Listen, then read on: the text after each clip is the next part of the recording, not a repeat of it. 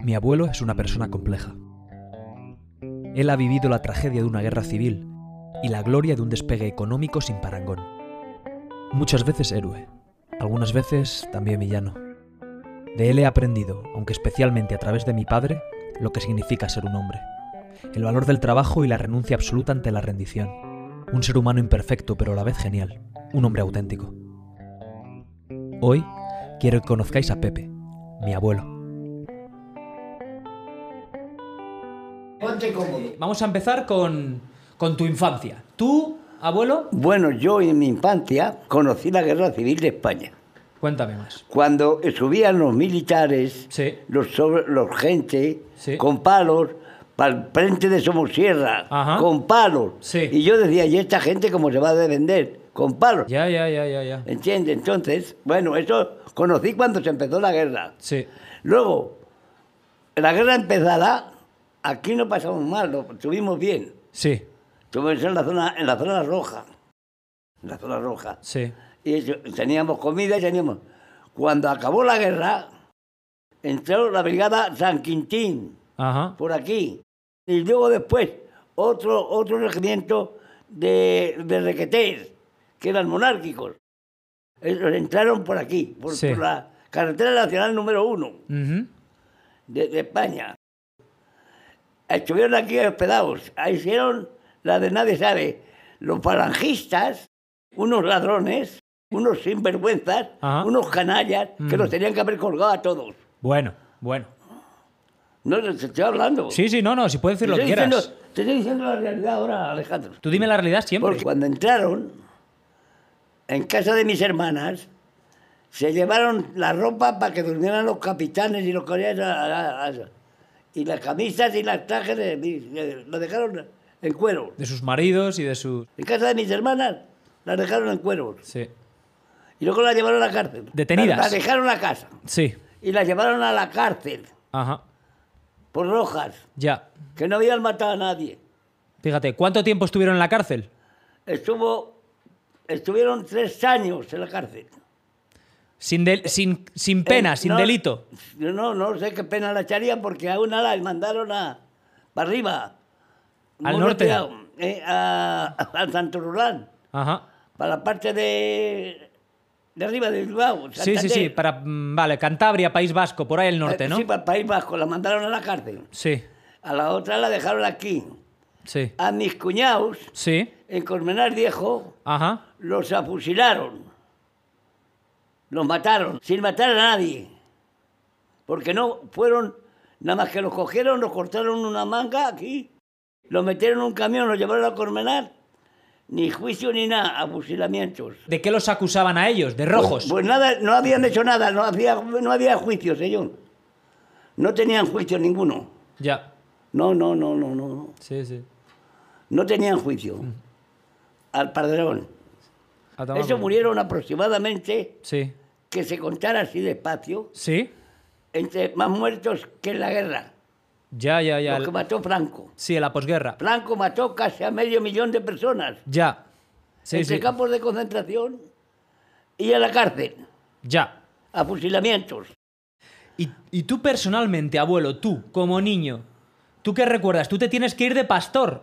Yo me tuve que ir, verás, Cuéntame cómo te me cómo- fui a, a Alcobendas Sí. para que me dieran algo para comer, poder comer, a, a criar unos corderitos que los habían quitado las tetas. Sí. Y estaba con ellos, con unos corderos, para que reproducieran más ganado.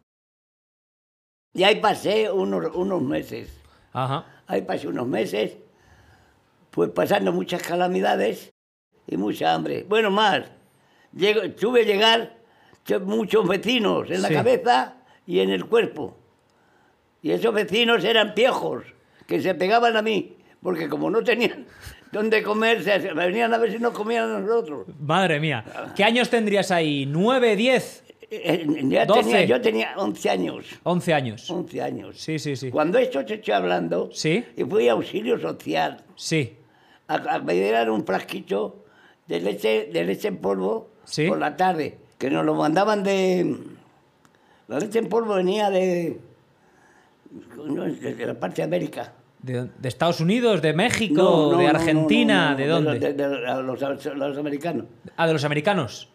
De Canadá, de Estados Unidos. Venía de. Nos la mandaban de que es muy rico ese sitio, que tiene dos cosechas casi al año. Venezuela. Suramérica, Venezuela, de Venezuela. De Venezuela. de Ven- Venezuela nos la mandaban, que casi tiene dos cosechas de trigo al año. Claro, claro, claro, porque es muy fértil, es el Caribe. veas claro. sí, te digo. Sí. Y por la mediodía nos daban una- un platito de lentejas o algo. ¿Entiendes? Es lo que nos daban. Era lo que había. El señor caudillo. me río. Por no llorar. Me río por no llorar. no llorar, ya Ay, lo ay, sé. Bueno, Pero- en mi casa Sí. Se quedó mi madre sola. Mi pobre madre Sí. se juntó con cinco nietos. Sí. Mi hermana, mi hermano y yo, ocho. Mi padre en la cárcel. Sí. Mis hermanas en la cárcel. Sí. Mis suegros, mis cuñados en las cárceles. Los afusilaron. Los afusilaron, Y los sí, mataron. Sí. Eso lo hizo el señor caudillo. A mi padre, por trabajar, Sí. le metieron a la cárcel. Y estuvo tres años con pena de muerte.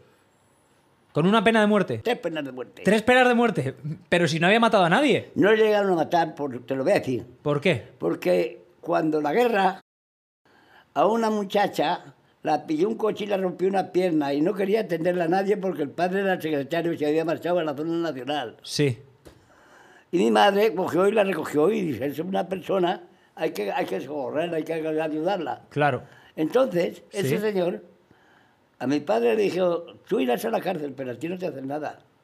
O sea que tu padre se salvó porque tu, su mujer, tu madre, años antes, había socorrido a la hija de, a la hija de ese mismo señor comisario. Sí, sí, sí. Que fue nacional que ganó la guerra. Ah, sí, sí, sí, o sea que por eso, fíjate. Por si eso, no, había ido para adelante. Pero mira, mi cuñado le afusilaron. Sí. A mi otro cuñado le afusilaron. Ujú.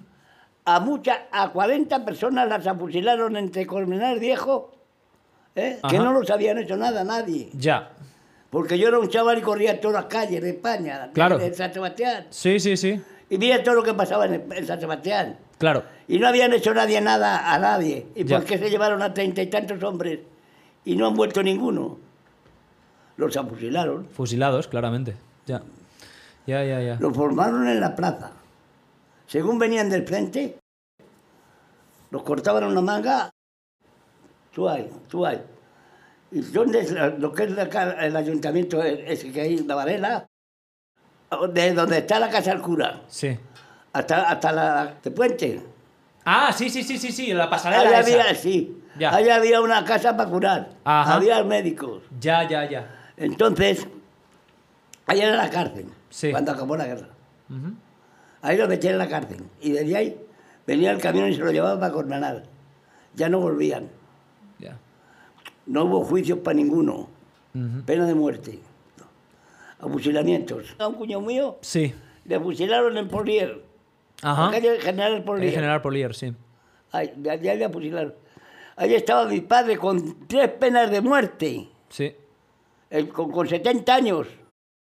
El abuelo con 70 años, que no había matado a nadie, trabajó más que la hostia. Y no me acuerdo de muchas cosas, me acordaría de muchas cosas. No te preocupes, abuelo. Mira. Tú tranquilo, estamos hablando esto, estamos hablando tú y yo. Tú, Mucho, mira, Alejandro, hijo. Sí. Esto, en la guerra aquí, yo no, yo no tenía miedo a nadie.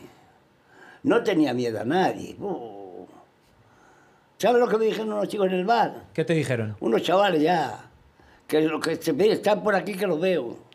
Sí. Ya mayores, ya gente mayor. Tenían que haber matado a todos los rojos, digo, ya, vosotros haberos quemado a todos antes de hacer nada. Pero no haber dejado ni la, ni la ceniza. Fíjate, ya, claro, claro. Esos Ya- odios. ya me calentaban y les ponía de vuelta y media.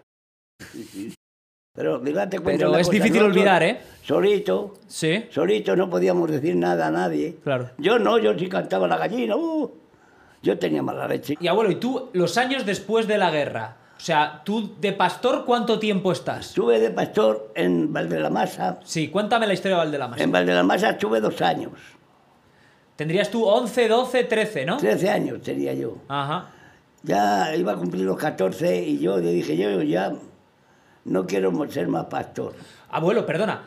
A un niño de 12 años le dejaban las ovejas por ahí, tú solo por el monte, por la noche y por ahí. Y dormía en la, en la, en la- en la red. ¿Y dormías en, en medio del No, campo o no, dónde? No, no, no, no, no, no, no tenía miedo de nada. eso. No tenía miedo a nadie. ¿Qué me va a hacer a mí? Ya en medio del monte, ¿no? Ah, No, y donde estaba, a mí me querían mucho, eran muchos. Éramos siete pastores. Y hombres todos. El chaval más joven yo. Un, yo era un chaval. Llegaban los 15 días y me daban unos días de, eh, para, de muda. De permiso, ¿no? Para muda. Pero luego no pasé mal, ¿Por qué? porque allí no me faltaba de aquí. ¿Y eso? Hombre, el pastor, el mayoral, ponía un perol de leche Ajá. de ovejas con sopas de pan, echábamos azúcar, luego por la noche, Sí. antes de acostarse, Sí. se ponía un, un cocido para que por la mañana te hubiera preparado para comérnosle a media- por la mañana. Y luego nos daba un pan de a kilo, le partían cuatro cachos, Sí. un cacho para ti, otro cacho para... ¿Sabes lo que hacía yo? ¿Qué haces tú? lo guardaba. Y cuando tenía cuatro cachos, le decía yo, Florencio, que era el mayoral, écheme usted esto en sopas y me da un pan. Para traérsele a, mi, a mis sobrinos. Para traérsele a mis sobrinos, ¿sabes? Había que mirar por la familia, ¿no? Para ver, a ver, para la familia, para la familia. Porque tenían hambre, claro. Estaban, estaban, tenían hambre. La Ana, Sí, Felicín, sí. Fermín, Ajá. Manolo, la Angelines. Todos esos estábamos, dormíamos en la misma cama, en casa, allí iba. ¿Qué me dices? Mi madre sola. Ocho criaturas. Y Allí sola. a mirarla a la abuela. Así que no me extraña. Yo llegué a decir a los guardias, digo, mire usted, yo señor, yo no tengo ganas de coger esto. Pero que no soy yo. Es esta que me dice que, que tengo que comer, que si no me voy para otra banda. Eso lo dije a los guardias. Ya, ya. Me metieron la hostia que me jodían para vino, ¿sabes? Encima, para que veas. Eh, esos años van pasando, ¿no? ¿Y cómo, cómo te convierte, cómo te haces tú fontanero? Bueno, vamos a, ver, cuéntame. vamos a ver, mira. Yo trabajaba, trabajaba de albañil Sí. Y estaba en el Paranipo. ¿Tú sabes dónde está el Paranipo? Sí, en la Complutense de estuve, Madrid. Estuvimos allí trabajando y los fontaneros me cogieron a uno y a otro, a dos. Y a mí me tocó coger, me cogieron. ¿Sabes para qué? ¿Para qué? para retacar los tubos de arena y darlos con el palo, pam, pam, pam, pam, para luego calentarlos y curvarlos. Y un buen día me dice, eh, dice, en Basa necesitan gente, ¿por qué no hablas tú? Te puedes quedar con el en Basa. Y fue cuando hablé y me quedé en Basa. Te das en base. Allí aprendí el oficio. Claro. Y en base así. Me metí ya a fontanero. Y dice, quédate con nosotros. Y ya vas aprendiendo el oficio. Y fue cuando aprendí yo la fontanería. Ya, ya, ya. Pero ya tenía ya tenía veintitantos años. Claro, claro, sí, sí, sí. Estuve en Basa, Sí. Pues estuve, verás, 14, 10, 22 años. ¿Vas a qué hacía esa empresa, abuelo? Pues hacer, hacer cuartos de baño, Ajá. poner calefacciones, Ajá. poner pon- esto de aire, Sí. caliente o aire frío, depende. Fontanería, vamos, Sí, fontanería. yo eh, era ya mi oficio ese. Ya. Aprendí mi oficio, soldaba muy bien. Me llevo, la soldadura la cogía al pelo. Soldaba, aunque fuera a 30 metros de altura. Ahí damos la soldadura. Ya, ya, ya. Y me querían, no veas. Yo he luchado mucho en la vida. Y alguna de aquí me llegó a decir, hay que ver, Pepe, cómo te has ido montando poco a poco. Digo, y no me monto mejor, me podría montar mejor. Bueno. Sí. Me tenían luego ya, me tenían como diciendo, joder, este como marcha. Yo marchaba bien, yo marchaba, ganaba dinero, Trabajabas duro, obviamente, claro. he gastado mucho dinero. He gastado mucho dinero en la casa esta. Esta, porque esta casa mm, te la Esta haces tú. casa era, esto, esto era un, un corral. Y este piso lo hice yo, Sí. este piso. Esta, la casa de abajo la hice toda. Y luego el piso, este. Ajá. Que este piso me costó coger aguas 6.000 pesetas. Más luego tuve que dar el yeso. Poner todo, todo, todo, la luz, todo, las puertas, todo. Abuelo, ¿qué es coger aguas? Para que quien oiga esto. ¿Qué es coger aguas? ¿Qué es coger aguas? Coger aguas es Para coger el no sepa. tejado. Ah. Una vez que coges agua, aunque hagas esto, que luego hagas los tabiques y hagas todo por dentro, Sí. esa parte, el aguas es esto, el tejado. Mont- ah, ah, ah. Formar, montar el tejado. Yo monté el tejado y le costé a Doro Salao. Le di 100.000 pesetas. Con esta casa tenía yo problemas. Me dice la abuela, o sea, Pilar. Yo la llamaba la tía Pilar. Y ya estaba allí Joaquín midiendo la casa. Midiendo el, el todo aquello. Sí. Que subió la tía gallina, que estaba la tía gallina aquí de, de- en, la- en el- en la casa. Ah, Cojo a, cojo a Carlos. Carlos era pequeño, no había nacido Fernando todavía. Bueno, ya Carlos que tuviera poco más, un añito, o no llegaba. No llegaba al año, que va. Le llamaba aquí. Y voy y me encuentro con este hijo- con, Jo- Jo- con Joaquín, el paradero. Digo, oye, Joaquín, ¿cómo te pones tú a entrar en un sitio sin que sea tuyo aquello? Mira, según estaba hablando, y el chico así, me pegó un puñetazo así, Sin hablar. que vi hasta la, la estrella que estaba a 300 kilómetros arriba. Amigo, suelto el chico. Digo, Joaquín, te va a caer mal sitio. Le llevé a la puerta de la tía Joaquina, que estaba allí, las puertas falsas. Allí le llevé. Y allí le sobiné. Y allí le cogí, no se le encontré un cacholata. Le tiré un viaje y le corté así. Y echaba sangre. Bueno, al cuartel, al cuartel, al cuartel. Vamos al cuartel. Oiga, señor, ¿cómo usted me dijo, haga el favor? Y llévemele usted para allá, que tiene que venir conmigo para allá. Cogió el hombre y me lo trajo, uno que conocía yo. Ajá. Y llegué allí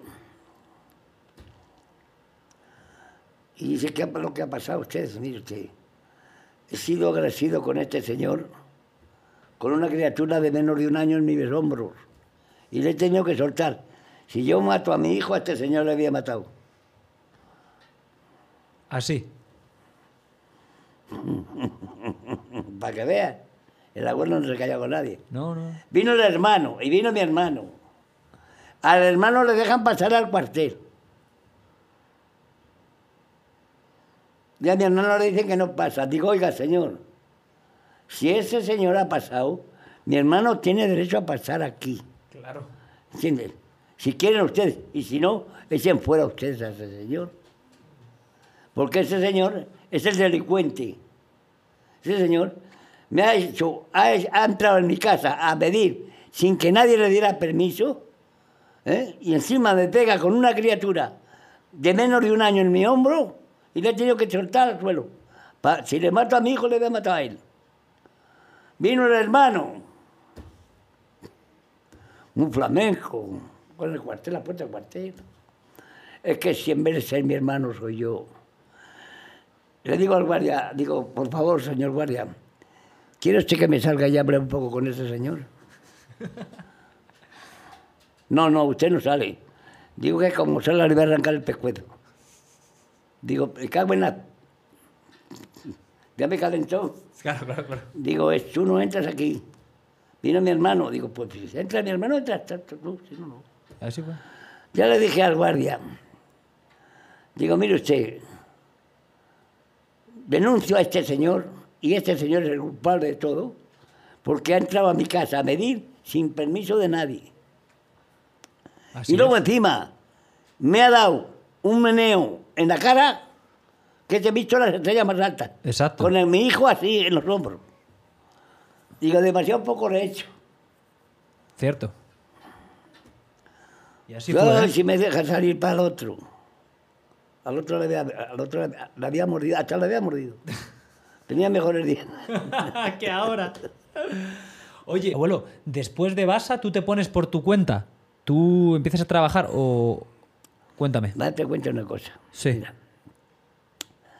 Me puse, porque estuve yo en Basa, pero cuando monté la fábrica de Compañía Española de Blocaje,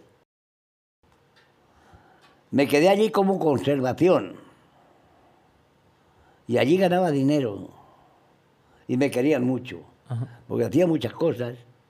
Luego, que yo ya me hacía mayor, eh, fue cuando me llevé a tu padre, Sí. que era un chaval. ¿Cuántos años tendría mi padre más o menos? Había salido del colegio. O sea, 12, 13. 13 o 14 años tenía. Ajá. Porque no se me olvidará que me dijo Aleja- don Alejandro, el director. Director de la empresa. Y este chaval, digo, don Alejandro, ese es mi hijo, mírale usted con ojos de piedad. y de José, digo, es que si no, no estorba, estorba él, me voy yo también. Ya está usted, usted se queda más traída. Se queda usted y su hijo, los dos. Y accedió el tipo. Ya se lo advertí. Sí, sí, sí. Que si se iba mi hijo, me iba yo. Eh, Te la jugaste un poco ahí, ¿eh? La jugué, pero tenía que hacerlo. Había que hacerlo. Me tenía que buscar a uno de, de allí para que me diera las cosas. Sí. Pues viene mi hijo y si gana 50 pesetas todos los, todos los días, pues son mí. Claro. A ver. Para la familia. Cuando tú estabas vivías aquí, tenías que ir al centro a trabajar en Madrid, te ibas primero en bicicleta. Pero hasta. Y te- si tenías que ir kilómetros, ¿cómo hacías? a ver, cuéntame. Yo tenía el trabajo, Sí. tuve bastante tiempo Sí. en el clínico. Ajá.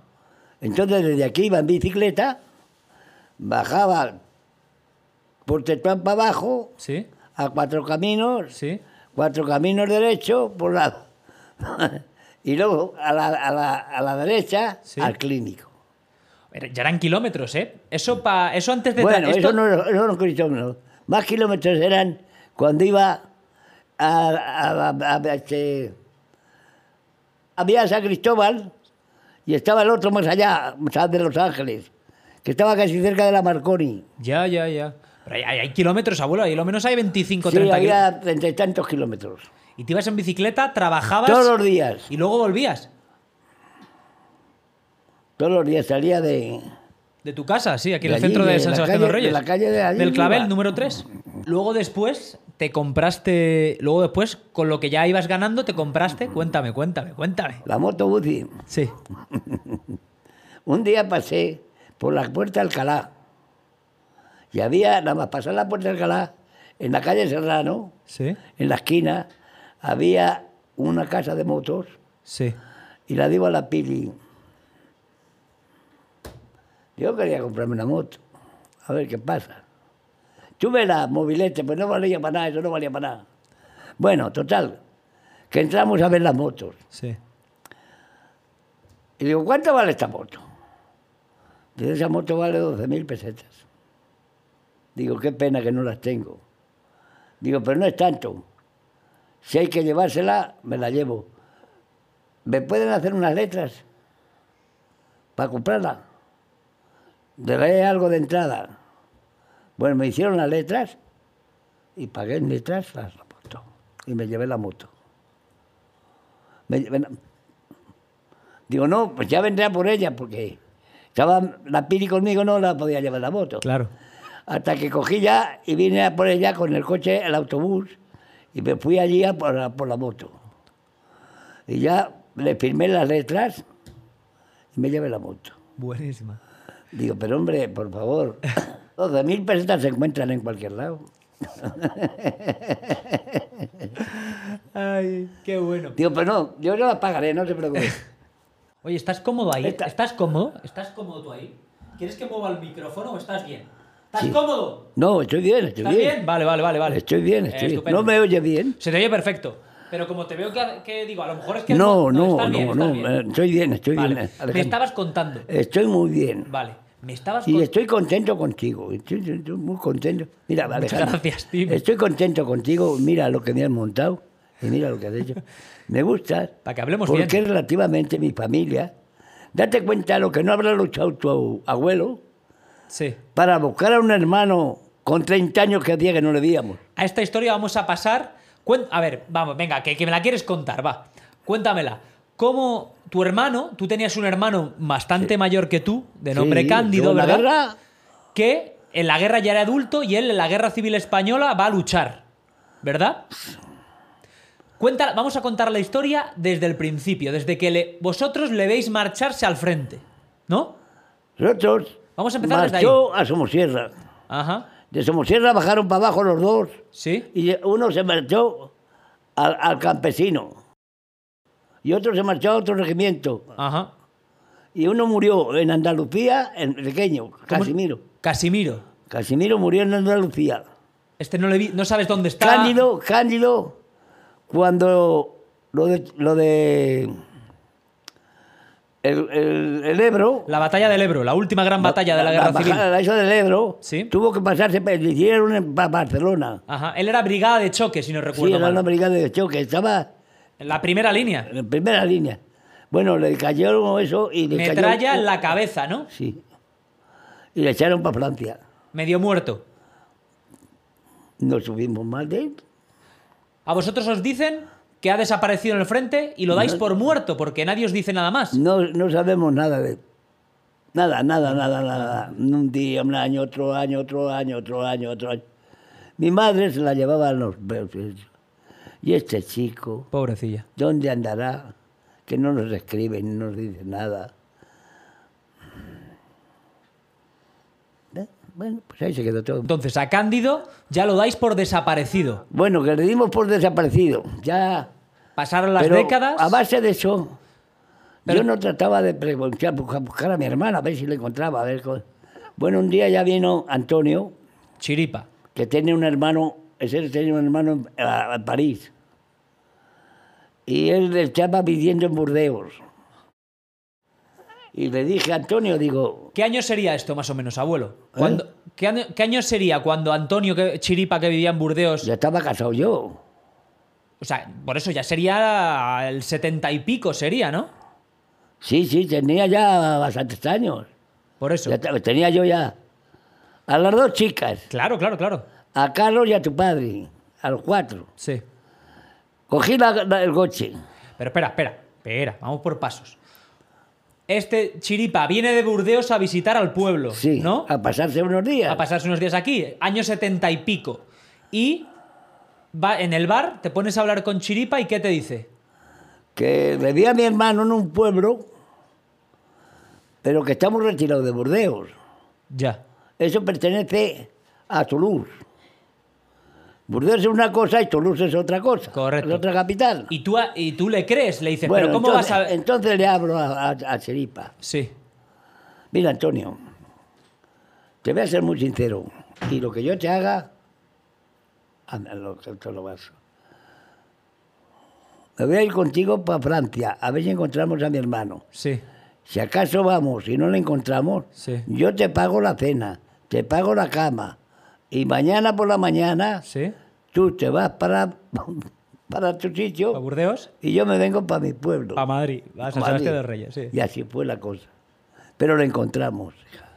Cuenta, pero cuenta, o sea, salís Chiripa, Chiripa en su coche, tú con tu mujer y tus dos hijas en el tuyo, Con hacia él, el norte, con él, exacto. sí. Pim, pim, pim, pim, pim, pim. Paramos. ¿Cómo fue ese viaje? A ver. Bueno, llegamos a Bayona ¿Sí? Y tiramos a la derecha, Sí. que cogimos una carretera que iba para Toulouse, Ajá. pero no. Luego ya cogimos otra, a, a- a- fuimos a Os Sí. y allí encontramos a mi hermano. Cuéntame, llegáis a Osh y Chiripa os lleva al bar en no, el que te... el bar, No. Chiripa me llevó ¿Dónde te lleva Chiripa? a donde le vi a mi hermano, a la casa donde le vi a mi hermano. Hace años. Sí. Y dice, pero no te preocupes, que a lo mejor es vía, si está allí, lo vemos, lo vemos. Claro. Y vamos allí y salió una rusa, una mujer. Sí, sí, sí. Yo digo, sí, no, no. Yo no digo, Antonio. Dice que tu hermano está en la Batois. La Batois abattoir, Sí. era matadero. Ah, La Batois. en francés. Bueno, entonces le llamó ella. Y vino enseguida. Vino, vino enseguida. Más contento que lo hago. Uy, contigo, de que me vio. Dijo, pero bueno. ¿Cómo fue ese encuentro, abuelo? Casi, ¿cuánto? ¿Treinta y pico, cuarenta años después? Tre- 34, 35 años. Treinta y cinco años después. Eh, Se quedaron, se quedaron en, en Toulouse, ¿Sí? allí, Sí. se quedaron el alcalde de, de donde fui, donde Domingo, ¿Sí? dice, pero bueno, ¿y usted ha sido? Digo, si yo encontré a mi hermano con estos años. Mi hermano vino, eh, le echaron en la guerra herido para acá. Y aquí está. Que eh, sabemos ahora porque me ha traído este muchacho. Si no, no, Si había- no, no había- si no, había quedado todavía. Eh, Tú eres un hombre que le ha gustado cazar siempre. Cuéntame, cuéntame historias de cuando Bueno, tú ibas a cazar. yo he Porque has cazado de muchas maneras, ¿sí o no? He cazado con palo. ¿Cómo es eso de cazar con palo? ¿A palo tirado? Mira, Explícame, Alejandro, explícame. cuando un hombre conoce, cuando una persona conoce el monte bien conocido, Sí. no va a donde hay maleza, para el palo. Tiene que ir al llano. Porque lo ves los conejos aplastados. Y cuando le ves agarrotado, le tiras. Que le cargas. Claro, claro, claro. Porque lo ves aplastado. Si te metes al monte, no lo ves. Pero sería difícil No, acertarle, yo me iba, a los me conejos. iba al monte abierto. Sí. De día. De día, sí, de día, en pleno día, no andaba con el rodeo. Sí. De- y y lo, lo mataba. A palo tirado, sí, sí, sí, sí. sí. Le vi aplastado. A la que se levantaba, ¡blas! Un garrotazo bien tirado, andando para casa. Va, va. Pero que si se movía, claro, el conejo iba, eran, una- eran muy rápidos los conejos. Bueno, fíjate, sí.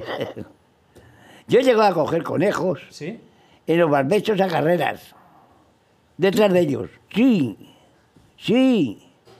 Saltaba por aquí, por la de. Sí. Ahí había la, la- Una tapia. la tapia del monte, pues saltaba la tapia del monte Sí. y me iba a un jugueral que había más abajo y había allí conejos. El que salía para el barbecho, arriba detrás de él. Y, y tal, le pegaba una patada. Pues ya te digo. Y bueno, aparte de, o sea, a, a palo tirado, ¿cómo más cazabas tú? Cazabas también, que siempre me lo has contado, con un amigo, con un amigo especial, ¿no? Sí. El ingeniero. Había el ingeniero, el ingeniero era. El ingeniero era cosa aparte. Vamos a decirlo, el ingeniero era la- un hurón que tú compraste un hurón. ¿A ti quién te dice que se puede cazar con hurón? ¿Dónde vas tú a comprar un hurón, macho? Pues yo estaba en mi casa. Cuando yo era chaval, ¿Sí? mi padre se quedaba con pesadilla para castar los conejos. Sí. Y mataba a lo mejor, pues, ¿qué te voy a decir? 500 o 600 conejos. En la finca de pesadillas. La finca de pesadilla se quedaba para, para matar los conejos, para Sí, matar sí. conejos en el tiempo ese, que había Claro. un desgaste. Exacto. Cuando acababa el desgaste, pues a, a parir las conejas que quedaran y a, a- a criar, Y a repoblar, a criar. a repoblar. Claro, sí, sí. Re- re- no, Mira la caza, Alejandro. Sí. La caza, para vivir no puedes con la caza. No.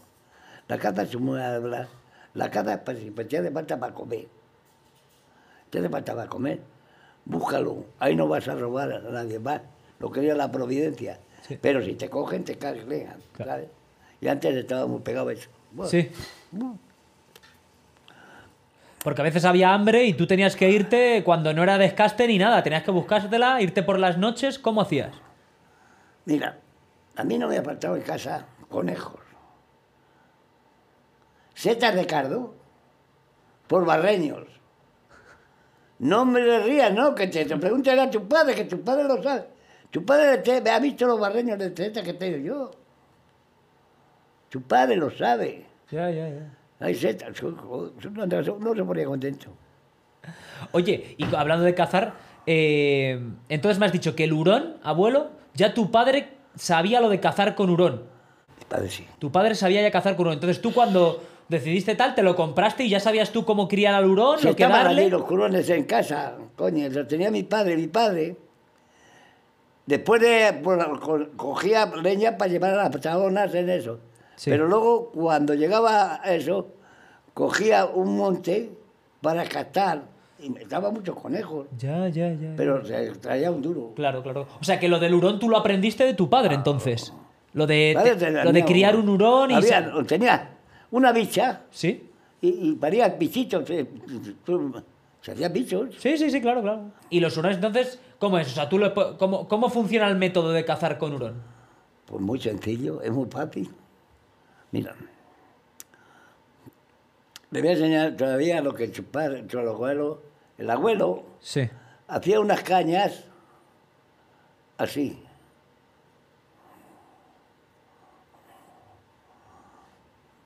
Con una cinta si se la ataba en las manos para que la caña fuera aquí así. Por la tierra, Sí. por dentro de la boca. Térate lo que te voy a decir. La caña iba así. Digamos esta la boca. Sí. Iba así. Cuando andaba, raspaba arriba Sí. y tú lo sentías. Yo ponía así y lo sentía. O sea que, espérate, espérate. Tú le, le pusiste una caña al hurón. ¿Se la enganchabas dónde? ¿En la cabeza? ¿O dónde se la enganchabas la caña? La ataba en las, en las manos. En las manos. Le hacía una cruz Sí. en las manos Al hurón. al hurón. Sí. Y la caña aquí puesta así Sí. derecha. Así derecha. No me jodas. Y entonces tú cuando echabas al hurón en la madriguera del conejo y tú pegabas la oreja Sí, también suelo. ponía un cascabel. Ah. Y eh, también sentía el cascabel. Pero te agachabas al, al- al suelo y ponías la oreja en el suelo. Por la noche lo sientes tú, el turón. El bicho pegar a los conejos en la boca. Ya, ya, ya, ya. ¡Tatas! Y es que lo está pegando él, ¿sabes? Sí, ¿Cuánto los da, veneo? Y luego Sí, al, final, al- al final de la boca ponías para coger al conejo, ¿cómo hacías? Los capillos, Los capillos, que son como redes, ¿no? sí. Pones tus capillos, En la boca. ajá. estás pendiente de tu boca. Tenía una perra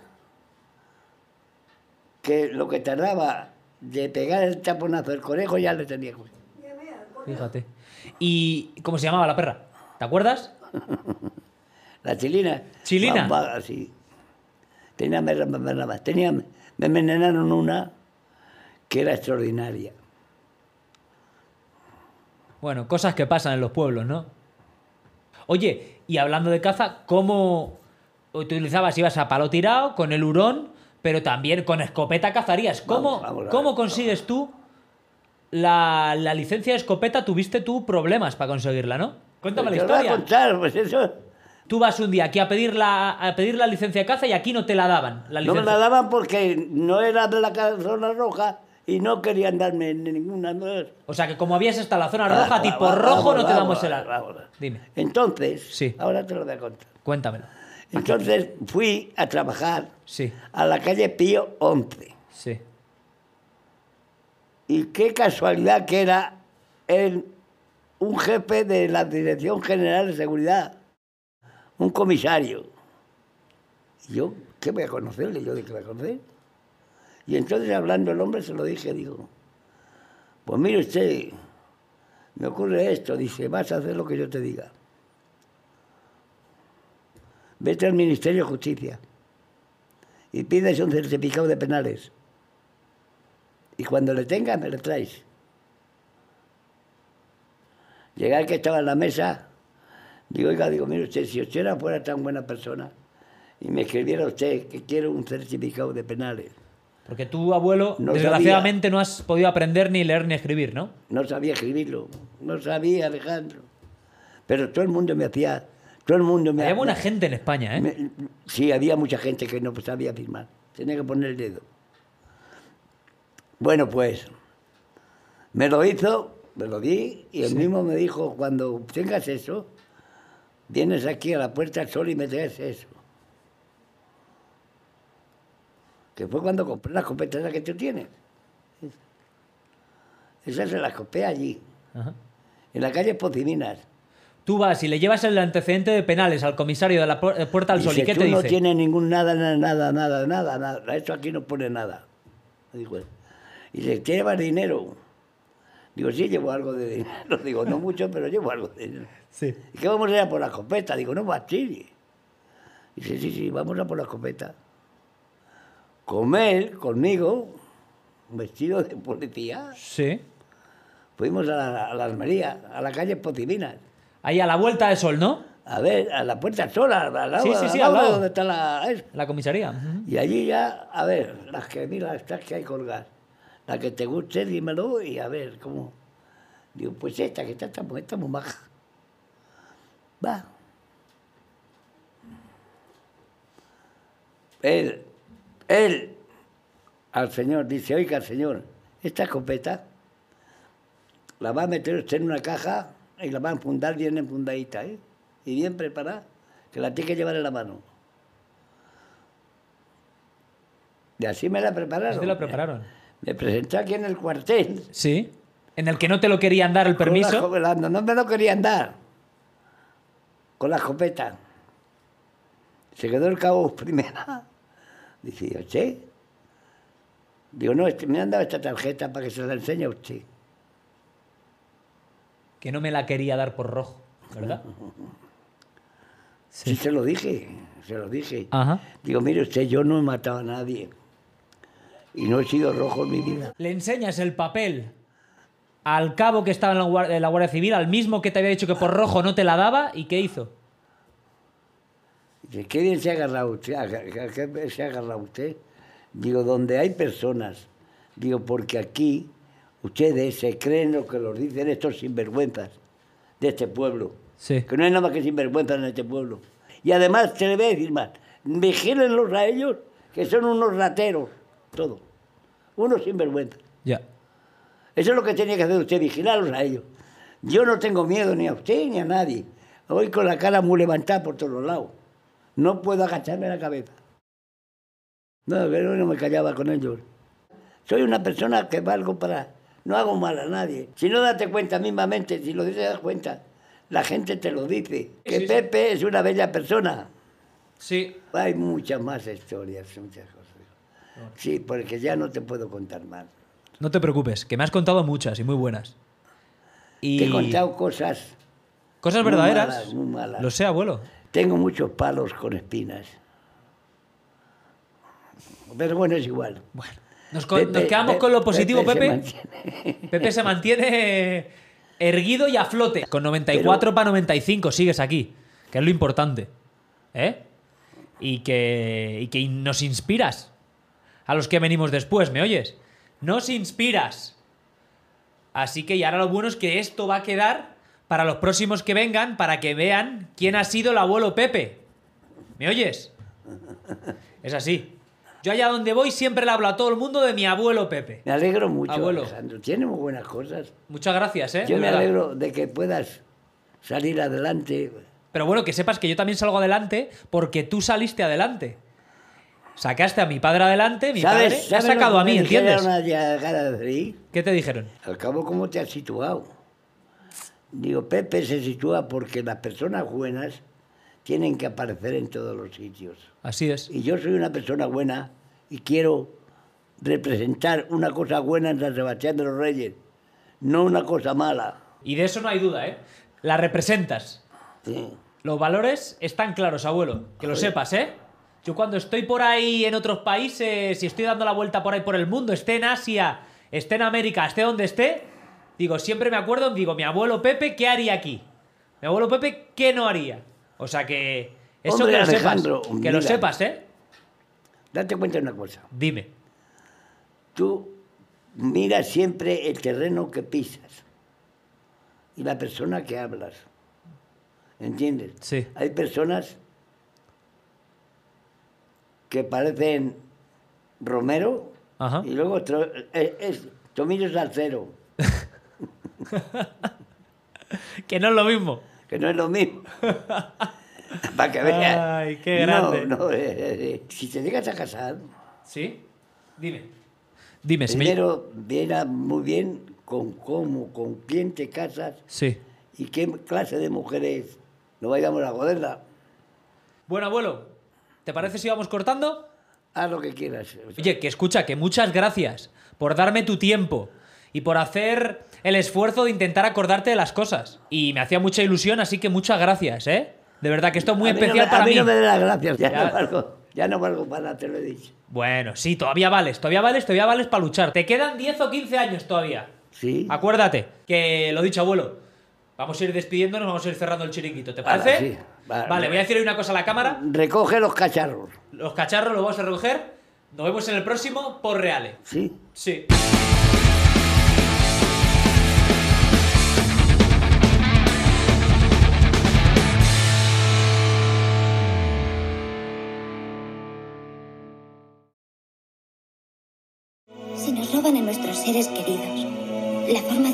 Más tiempo es no dejar de amarlos nunca.